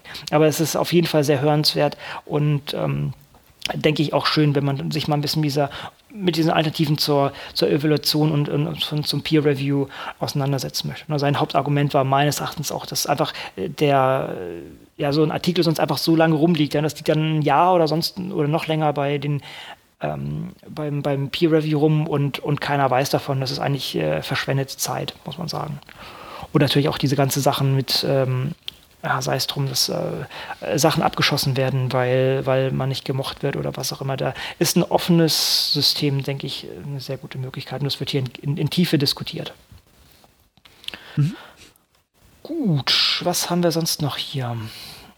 Jetzt muss ich gerade auch, das ist, hier ist wieder so ein Link, äh, 538 Science, also das ist ein, äh, ich denke, ist, kann man das noch Blog nennen eigentlich? Das ist schon fast so ein Medien, Medienunternehmen, das 538, oder? Wie, wie würdest du das noch bezeichnen? Ich äh, gebe zu, äh, ich bin da das allermehr, allererste Mal heute drauf gewesen und ich fand zwei Dinge erstaunlich. Ich fand die auch. Also ich bin, das ist, ich glaube, was ich jetzt mache, ist Lookism, aber äh, nun mhm. gut. Ähm, ich fand die äh, Aufteilung dieses Artikels, ähm, äh, den du da reingepastet hast, äh, mhm. die fand ich super und ich finde äh, das äh, Coverbild echt schön gemacht. Mhm, wirklich, ja. So, also das ist jetzt im Audioformat etwas unschön, aber ist, man, man sieht hier so, ähm, ja, das ist an, an diesem japanischen Künstler angelehnt. Mhm. Genau, diese das, äh, Wave, wie heißt sie? Oh. Ja, wie peinlich das ist. Bei meinem Blog habe ich es als, als oben als Ding und jetzt fällt mir der Typ nicht ein. Ähm, wie auch immer. Gut. Wir versuchen es, wir, wir verlinken, die Leute können es nachschauen. Und ähm, Hokusai, genau.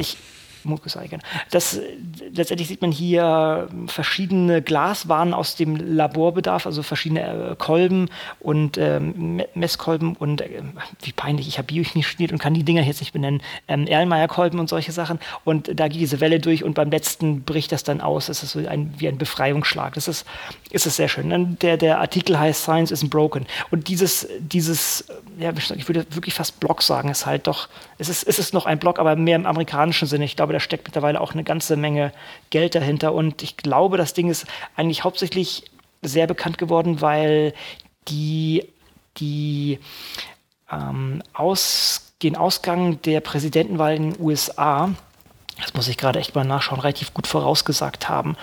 Ähm, ich überlege gerade von welchem Jahr, ähm, 2008 Elections, ganz genau. Die haben eine relativ, äh, also es ist ein ziemlich Data Crunching orientiertes Ding und die haben hier in diesem Science isn't broken, uh, it's just a lot harder than we give it credit for. Und uh, da wird einfach mal ganz aufgerollt, uh, wie, welche Probleme es da gibt und wie, wie schwierig es ist und auch mit dem ganzen äh, hier haben sie auch ein Beispiel gemacht, ne, wenn ich mich recht entsinne, wo man sozusagen ähm, interaktiv in dem Dokument rum, äh, in dieser Grafik rumklicken kann und sich dann die Daten so zurechtzaubern kann, dass sie zu der Aussage passen. Also das ist ein schönes äh, Beispiel. Ich glaube, man kann das hier sehr schlecht jetzt so be beschreiben. Ich würde sagen, wir verlinken einfach und ähm, es, geht, es geht einfach darum, dass man mit verschiedenen Daten verschiedene Aussagen machen kann. Dass es, es geht darum, dass das Retraction äh, Watch immer, immer mehr Sachen gibt und äh, dass das einfach aufgrund des finanziellen Druckes auch dazu oder dass der finanzielle Druck dazu führt, dass wir immer mehr Retractions bekommen, dass man dennoch grundsätzlich nicht an der Wissenschaft zweifeln sollte, aber dass man einfach da gewisse Transparenz reinschieben muss und dass Sachen wie Papier und PubMed Commons und solche Sachen, dass äh, das wichtig ist und allgemein die äh, Trans ja, dass Transparenz wichtig ist, um diesen wissenschaftlichen Prozess weiterzufahren. Das vielleicht so ganz grob, das ist ein Riesenartikel und äh, das kann man sich da mal zu Gemüte führen. Ist auf jeden Fall sehr schön gut. Und, und, es, und wie ihr vielleicht merkt, ist es schon ein bisschen her, dass ich es gelesen habe. Ich habe die ganzen Details jetzt nicht mehr ganz parat, aber das ist so hängen geblieben. Letztendlich, äh, Wissenschaft ist weiterhin toll, aber man muss halt äh, auf gewisse Sachen Acht geben und hier auch wie die Motivation, offene Science ist, ist gute Wissenschaft. Offene Wissenschaft ist gute Wissenschaft. Mhm. Ähm, zum Glück gibt es ja äh, offene Wissenschaft. Äh, übrigens, Bevor, bevor wir das jetzt, äh, bevor wir zu diesem Link kommen, den ich da in das, ähm, äh, in, in das Vorbereitungsdokument gepastet habe, äh, wo wir gerade bei offener Wissenschaft sind. Ist dir mal aufgefallen, dass äh, in Deutschland offene Wissenschaft und öffentliche Wissenschaft immer noch fast synonym verwendet wird? Und ich verstehe nicht wieso. Öffentliche Wissenschaft? Muss ich, habe ich nie gehört. Ja. Öffentliche? Mhm. Also öffentliche, öffentliche klingt für mich dann wie Citizen Science eigentlich, oder? Ja. Also das ist ja interessant. Ne? Also wenn oder du, wie, wie, ist die Definition? Wenn du offene Wissenschaft äh, googelst, dann kommst du ja, in, äh, ja. sozusagen in den äh, Wikipedia-Artikel. Und äh, ja. der verzeichnet auch noch äh, den Begriff öffentliche Wissenschaft. Und ich glaube, öffentliche Wissenschaft wurde in Deutschland unter anderem äh, sehr, sehr stark geprägt äh, in Bezug auf die Person, die dahinter steht, nämlich den öffentlichen Wissenschaftler, äh, durch so Menschen äh, wie äh, Daniel Mietchen, äh, durch, wie heißt dieser Mathematikprofessor? Ich vergesse es immer. Twitter-Handle ist Dunkelmunkel. Ah ja, ich weiß. Ja, ich habe den Namen. In Heidelberg, ne? Genau. Ähm, ähm, Ach, Herr äh, Christian Spannagel. Es ist mein, mein Namensgedächtnis ist heute ganz, ganz schlimm. Das tut mir unendlich leid. Das ist äh, ja, das soll überhaupt keinen, äh, den Menschen überhaupt keinen äh, Abbruch tun. Ähm, die beiden habe ich zumindest sehr, sehr wahrnehmbar als äh, diejenigen ähm, äh, da im, im Hinterkopf, äh, die diesen Begriff öffentlicher Wissenschaftler und da vielleicht auch abgeleitet öffentliche Wissenschaft ähm, in Deutschland so äh, vorangetrieben und, und, und ähm, äh, in die breite Masse geführt haben. Äh, und, und trotzdem kriege ich einfach meinen Kopf nicht um dieses Konstrukt rum. Also für mich kann das nicht mehr synonym verwendet werden, weil es mittlerweile ganz, ganz andere Aktivitätspotenziale mit sich bringt. Ne? Also Wissenschaft öffentlich zu machen, ist, ist für mich nicht zwangsweise so weite Schritte zu gehen, wie Wissenschaft zu öffnen. Ja, also, ne, also ich kann, ich kann Wissenschaft ja. öffentlich betreiben, ohne dass ich offene Wissenschaft betreibe. Ich kann aber offene ja. Wissenschaft im Zweifel äh, so äh, äh, oder offene Wissenschaft beinhaltet auch immer öffentliche Wissenschaft. Das heißt nicht, dass sie in der breiten Öffentlichkeit landet mit Medienaufmerksamkeit und ähnliches. Aber äh, äh, um, im Umkehrschluss äh, oder den Umkehrschluss, den kriege ich halt nicht hin, das Parsing. Also das, das für mich sind das halt keine zwei Begriffe, sondern äh, verschiedene ähm, Abst äh, oder äh, verschiedene Ziele auf dem Weg einer hin zu einer komplett offenen Wissenschaft. Ich bin mir nicht sicher, ob es die späte Stunde ist, aber irgendwie bin ich hier semantisch total überfordert. ähm, also ich muss ganz ehrlich sagen, und ich hatte diesen Artikel offene Wissenschaft auf Wikipedia schon häufig offen. Mir ist, mein Gehirn hat diese öffentliche Wissenschaft einfach ausgeblendet, warum auch immer. Ja. Ist, mir, ist mir ein Begriff, der jetzt irgendwie gänzlich an mir vorbeigegangen ist und den ich persönlich auch nie nutzen würde, muss ich sagen. Ja, genau. Weil denn, denn das ist äh, im Endeffekt veröffentliche ich irgendwas, das heißt, das ist auch öffentlich, aber das heißt nicht, dass das alles, der ganze Rattenschwanz innen dran dann offen ist. Und das ist eigentlich, nee, nee, weiß ich nicht, irgendwie, irgendwie tut das weh. Können, können wir das Thema lassen? Vielleicht gibt es aber auch jemanden, der sagt, äh, nee, natürlich kann man das Synonym verwenden, ja. weil ihr habt halt einfach die zwei Kernpunkte total übersehen. Dann bitte ich um äh, wohlwollende Belehrung äh, in den Kommentaren. Mhm. Ja, also ich, ich, ich kriege das nicht gegen. Also, also okay, ähm, vielleicht bin ich jetzt vielleicht close-minded. Ich lasse das jetzt erstmal. Also für mich wäre das jetzt einfach erstmal ein Begriff, den ich so nie nutzen würde. Ähm, wo ah, bin ich da jetzt drauf gekommen? Ach ja, genau. Ich äh, finde es immer wieder erstaunlich und äh, lesenswert, ähm, Open Science als äh, Begriff und als äh, Feld der Betätigung und als Aktivismusfeld und als, ähm, äh, als Bereich der wissenschaftlichen Beschäftigung damit ähm, vor allen Dingen auch aus anderen Perspektiven zu betrachten. Und eine dieser Perspektiven ist halt äh, mal das Ganze aus einem anderen, äh, auch wissenschaftlich ähm, oder kulturell anders geprägten wissenschaftlichen Bereich zu sehen. Und ähm, als wir letztes Jahr auf dem, äh, auf dem äh, Open Knowledge Festival waren, ähm, äh, war einer derjenigen, die ich äh, oder die wir da äh, dort getroffen haben, äh, der Alexandra Hanout Abdo heißt er, glaube ich. Ja? Man, mhm. man möge mir verzeihen, wenn ich den Namen nicht richtig ausspreche. Ähm, und ähm, der ist Wissenschaftler in Brasilien. Und ist einer derjenigen, äh, die, wenn man sich mit dem Thema Open Science beschäftigt, über den man immer wieder stößt. Das ist auch so, so einer, der unglaublich viele äh, ähm, Auftritte macht auf so Konferenzen, der äh, wahn, in wahnsinnig vielen Projekten involviert ist, äh, auch bei Open Knowledge, der äh, sehr, sehr stark äh, auch beiträgt zu dieser ähm, ähm, School of Data und, und so solchen, solchen Community-Projekten. Also über den, den guten Mann stößt man ähm, sehr, sehr oft. Und kürzlich bin ich darauf gestoßen, ähm, dass äh, eine Veröffentlichung, äh, die äh, er, aber auch andere Autoren ähm, äh, herausgebracht haben zu Open Science, Open Issues, äh, jetzt auch in Englisch verfügbar ist. Und ähm, darauf wollte ich bloß äh, kurz hinweisen, ähm, denn äh, Open Science, Open Issues ist äh, ganz gemäß dem Thema in Volltext äh, verfügbar. Werden wir verlinken, äh, kann man als PDF äh, herunterladen und ist, wie gesagt, jetzt neben der brasilianischen Ausgabe, die dann in Portugiesisch erscheint wahrscheinlich. Mhm. hoffe ich, ähm, dass ich jetzt richtig liege, jetzt halt auch komplett in Englisch ähm, zu lesen und äh, widmet sich in sehr, sehr vielen äh, Artikeln, ich glaube zwölf sind es insgesamt an der Zahl, äh, dem Thema ähm, Open Science, aber auch halt äh, den dann dazu benachbarten Themen. Ähm, in einer sehr unaufgeregten Weise ähm, sind so äh, durchaus bekannte Autoren wie Cameron Nalon ähm, mit vorhanden oder ähm, auch äh, besagter äh, Alexandre Hanout Abdo, ähm, aber auch sehr, sehr viele ähm, andere Autoren, die mir noch gar nichts sagten, ähm, teilweise auch brasilianischen oder äh, südamerikanischen äh, Forschern insgesamt, ähm, finde ich schön, auch mal so eine Perspektive zu, äh, zu sehen, die sozusagen so einem globalen Gedanken trotzdem aber eine, aus so einem regionalen Blickwinkel betrachten können. Mhm. Finde ich gut. Ich gebe aber auch zu, ich habe noch nicht äh, wahnsinnig tief reingelesen. Mhm. Dann in, in, sozusagen in den Weihnachtsferien kannst du es dann machen. Ja. so frisch dem Sommer entsprungen. Gut. Genau, und dann äh, gibt es gleich noch was zu lesen hinterher.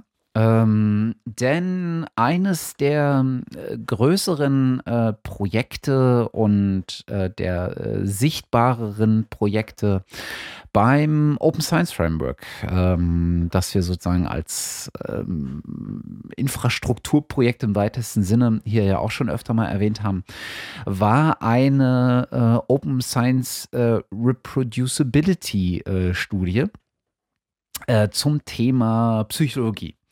Und äh, diese Studie, an der eine unglaubliche Anzahl von äh, Leuten beteiligt war, ähm, Äh, die ist jetzt äh, abgeschlossen, das Projekt ist äh, abgeschlossen und äh, man kann sowohl das Projekt selbst auf dem Open Science Framework als auch, ähm, äh, als auch Berichte darüber zum Beispiel im Atlantic ähm, lesen.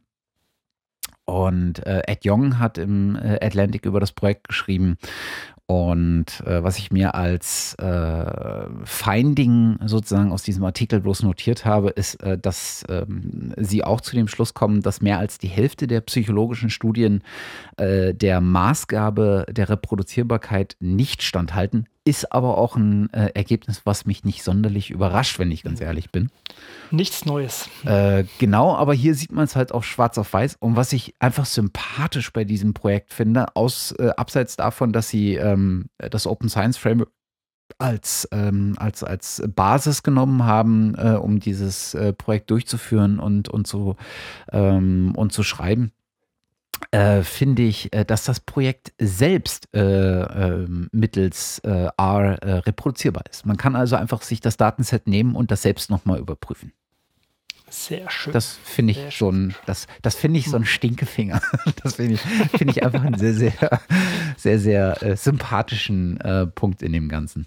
Mhm. Ist aber tatsächlich auch äh, interessant geschrieben, was der Ed Young da ähm, im Atlantic ähm, darüber schreibt. Insofern, äh, wer sich für sowas interessiert, ähm, dem sei das Ganze äh, empfohlen.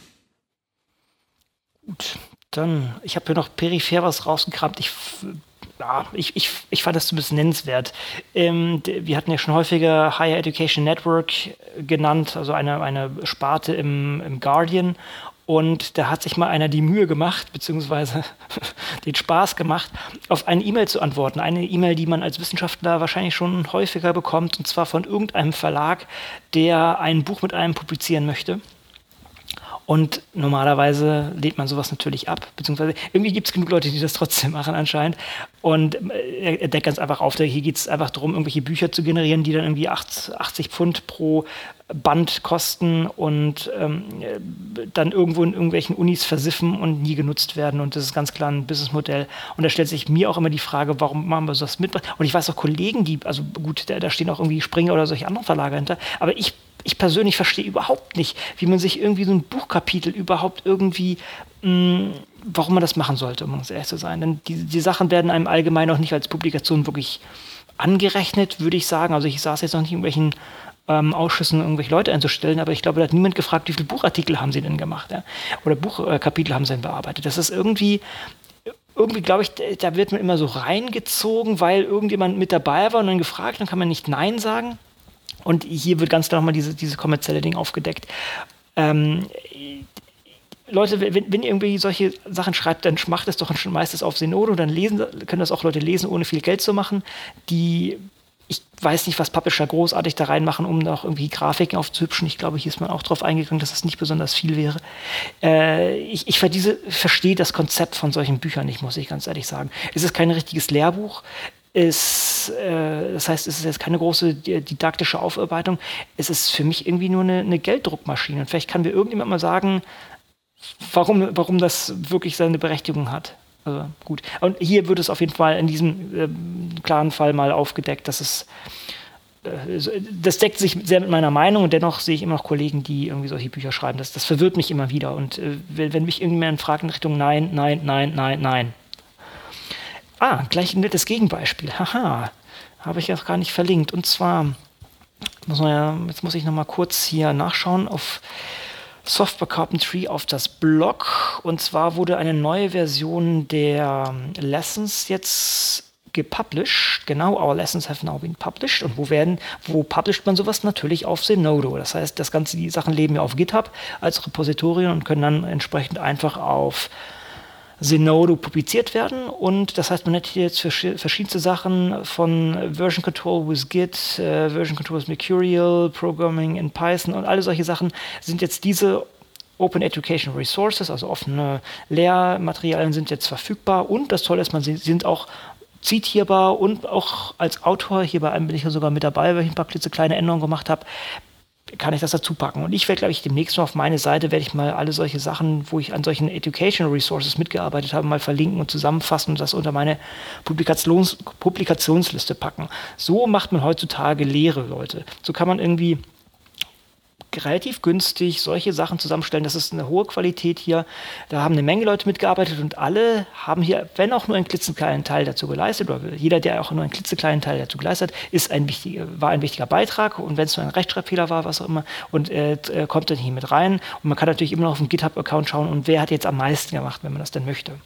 Aber das ist eine sehr schöne Art. Das heißt, wir haben hier Leute, die von der Öffentlichkeit bezahlt wurden, haben hier öffentliche Güter geschaffen, die öffentlich einsehbar sind und öffentlich auch weit genutzt werden. Also ich, ich äh, empfehle diese Sachen auch immer Leuten, die mit sowas einsteigen wollen. Also sei es mit, mit Git oder solchen Programmiersprachen für Wissenschaftler. Hm.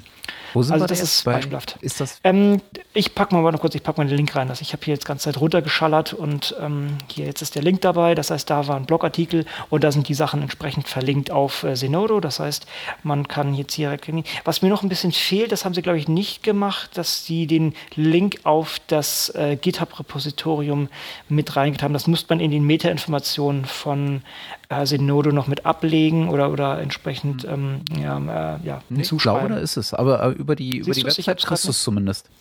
Also unter softwarecoventry.org slash lessons.html. Ja, da kriegst du es, das ist richtig. Aber wenn du jetzt über die, über die ähm, Zenodo-Seite hingehst, ansonsten hast du recht, da wird auf das Repositorium und wird auf die Seite verlinkt. Also man kann dann an Sachen, beide Sachen dran. Aber jetzt in dem Fall, wenn ich jetzt über, über die Sache auf äh, Zenodo stolpern sollte, dann komme ich von da aus nicht so einfach auf das äh, Git-Repositorium. Jo, jo. Das war mein. Mein, äh, mein Kritikpunkt. Äh, Wo du gerade bei, ähm, bei Amazon, äh, nein, bei, bei, bei Buchartikeln warst. Ja, okay. Ich weiß nicht, ob du, äh, ob du ähm, das äh, Blog vom ähm, Jeffrey Beal äh, liest, Scholarly Open Access. Ist ja, Ja. Äh, dieses, äh, dieses US-amerikanische äh, Open Access Pranger-Blog sozusagen. Also der, der, der Jeffrey Beal hat ja eine sehr, sehr direkte Art und eine sehr, sehr mh, stichelige Art und macht auch diesen äh, List of äh, Predatory Journals und sowas. Ne? Das ist ja durchaus auch kritisiert von vielen Seiten, auch von Leuten, die sich äh, ebenso auf der Seite pro Open Access ähm, sehen. Aber er gräbt halt auch immer wieder ähm, Sachen aus. Also er berichtet halt auch sehr, sehr viel über genau diese Predatory Journals, ne, die halt so als Fake Journal aufgesetzt sind, bloß um irgendwie so ähm, äh, ähm, minimal äh, Article Processing Costs von Wissenschaftlern abzufordern, die sich halt äh, darauf einlassen, bei irgendwelchen windigen ähm, äh, Journals, angeblichen Journals zu publizieren. Ähm, bei dem kam jetzt aber die Tage äh, so ein Artikel, wo ich so gedacht habe, hä? Ähm, unter dem äh, unter der Headline Open Access Articles for Sales as Expensive Books on Amazon. Und Mhm.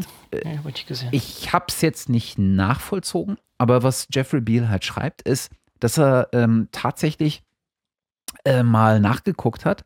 Es gibt einen Publisher, der nennt sich Applied Research Press. Ähm, und der hat eine ganze Reihe von äh, Büchern im Angebot, äh, beispielsweise Ebola in a Nutshell ähm, und, und so ähnliche. Und äh, er hat äh, sich wohl mal die äh, Mühe gemacht und hat da mal reingeschaut. Und was er festgestellt hat, ist, dass diese Bücher eigentlich nichts weiter sind als ähm, Artikel zu beispielsweise Ebola, ähm, die aber Open Access äh, bei anderen äh, Verlagen erschienen sind. Beisch, äh, beispielsweise äh, in BMC Medicine. Hm. Ja, Und dieser Artikel ist eigentlich eins zu eins in dieses, äh, in dieses Buch ein, eingegangen, als äh, sozusagen als Inhalt des Buches, Hm. obwohl der Artikel ursprünglich unter einer Creative Commons Lizenz erschienen ist. Und das Buch wird dann halt irgendwie für 175 Dollar bei Amazon äh, verkauft. Äh, verkauft. Ja. Äh, Ich weiß Aber jetzt nicht ich genau, meine, wie. Es ist Creative Commons by, das heißt, haben die das auch irgendwie zitiert? Wobei, gut, die haben einfach so reingeschmissen. Das heißt, es ist eigentlich. Wobei hier steht Copyrighted Material oben drüber, ne? Genau. Hier, also das, das ah, ja, okay, das heißt, das haben die drüber geklemmt. Okay, okay, oh, okay, oh, da kann man, kann, kann, kann man verklagen. Ne? Also es hat, es hat die Frage, ist zumindest, äh, denke ich mal, keine, ähm, keine äh, gute Praxis. Ähm, und ähm, naja, äh, über die, über die Preise äh, spätestens da hört es dann auf. Ne? Ja. Also das ist schon irgendwie Sportlich. ziemlich, ziemlich böse.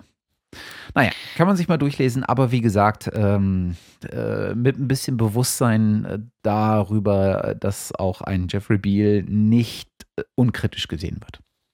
Ja, ich glaube, ich glaub, wir hatten es beim letzten Mal schon. Letztendlich sind die ganzen äh, Sachen einfach ein Problem der Bildung. Ja? Wer, wer, kauft sowas? Ja?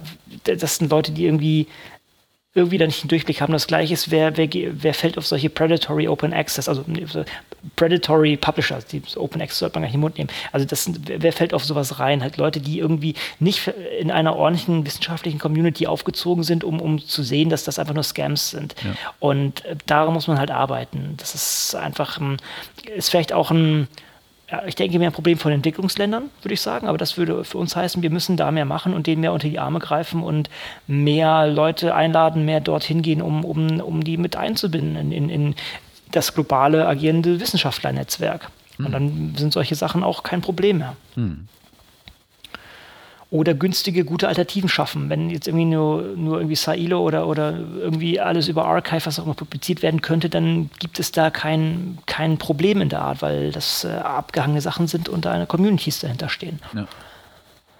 Ah ja. Ah, by the way, ich, ich, ich weiß, es ist eigentlich unsauber, nochmal zu Themen zurückzuspringen, aber das Ding in, in äh, 538, da gibt es auch ein, ein interaktive, diese interaktive Grafik ist nämlich äh, P-Value-Hacking. Das ist mal lustig. Ne? Also, äh, ne, das kennt man vielleicht so aus der Wissenschaft. Ähm, es geht immer darum, P-Value von unter 0,5 zu erreichen und damit zu sagen, meine Sachen signifikant. Und hier haben sie mal so eine interaktive Grafik, also die ich vorhin erwähnt habe, da kann man sich das zusammenhacken. Sorry, dass ich da mal reinspringe, weil das finde ich einfach so klasse. Das haben sie echt schön gemacht. Und da sieht man einfach, also man, man, man das ist sozusagen politische Sache, äh, je nachdem, man ist man nun ein, oder ist man nun von der ist man von den Republikanern oder von den, von den Demokraten beauftragt, um diese Studie zu machen? Welche Daten kann ich da einfließen lassen, um, um meine Message reinzukriegen und das Ding noch mit einem entsprechenden P-Value hinzukriegen? Naja, gut. Gibt übrigens einen sehr, sehr schönen Artikel äh, bei, äh, auf Freakonomics ähm, zu äh, P-Hacking. Ah, okay, das habe ich noch nicht gesehen. Also ich finde den, ich, ich glaube, ich lese den Blog, habe ich schon gar nicht mehr abonniert, aber ich, ich mag das, äh, Pod, den Podcast sehr gerne. Ich versuche halt immer, deshalb mag ich Podcasts so gerne, ich lese den ganzen Tag, ich schaue den ganzen Tag auf den Bildschirm und dann will ich in meiner Freizeit sozusagen Sachen auf die Ohren bekommen. Und äh, der Podcast ist auch sehr zu empfehlen. Also wer, wer den noch nicht auf dem Schirm hat, äh, ruhig mal reinhören. Äh, sind, ich bin mir gar nicht ganz sicher, ob die da auch, es ist wahrscheinlich komplementär zum Blog. Bin ich mir gar nicht ganz sicher kann ich dir auch nicht so ganz genau sagen. Ich könnte mich jetzt nicht, ich könnte mich zumindest nicht an, an eine P-Value-Hacking-Sache von, ähm, äh, von denen erinnern. Na gut, okay. Aber Freakonomics auf jeden Fall sehr schön zu empfehlen. Sei es, sei es das Blog, sei es der Podcast. Gut, dann haben wir es eigentlich schon geschafft hier. Hm? Das ging ja heute relativ flott. Oh, wobei, gut, so flott dann auch wieder nicht, ist hier gerade. Man, denkt immer, okay. äh, dass es schneller vorbeigeht, ja. aber am Ende hängt man sich dann doch irgendwie nochmal anderthalb Stunden um. Ja, genau. Aber das ist aber, ja überschaubar. Ich fand auch, da haben wir schon ganz, ganz andere Sachen geliefert. Ach, wir sind noch nicht gut. mal bei anderthalb Stunden. Wir sind wahrscheinlich so. Nee, nee, nee. Von, von, aber das, das wollen wir jetzt auch nicht mit, mit, mit leeren Hohlphrasen und, und äh, Zeitblaberei äh, hier noch füllen. Ich denke, dann kann, kann gleich zum nächsten Podcast gesprungen werden. Und ähm, genau. dann hören wir uns hoffentlich bald wieder. Genau, wir äh, bemühen uns, das schnell hinzu hinzubekommen. Wie immer keine Versprechungen, aber äh, seid euch gewiss, dass wir alles in unserer Macht stehend tun werden. Genau, aber der September ist wirklich sehr busy. Ja.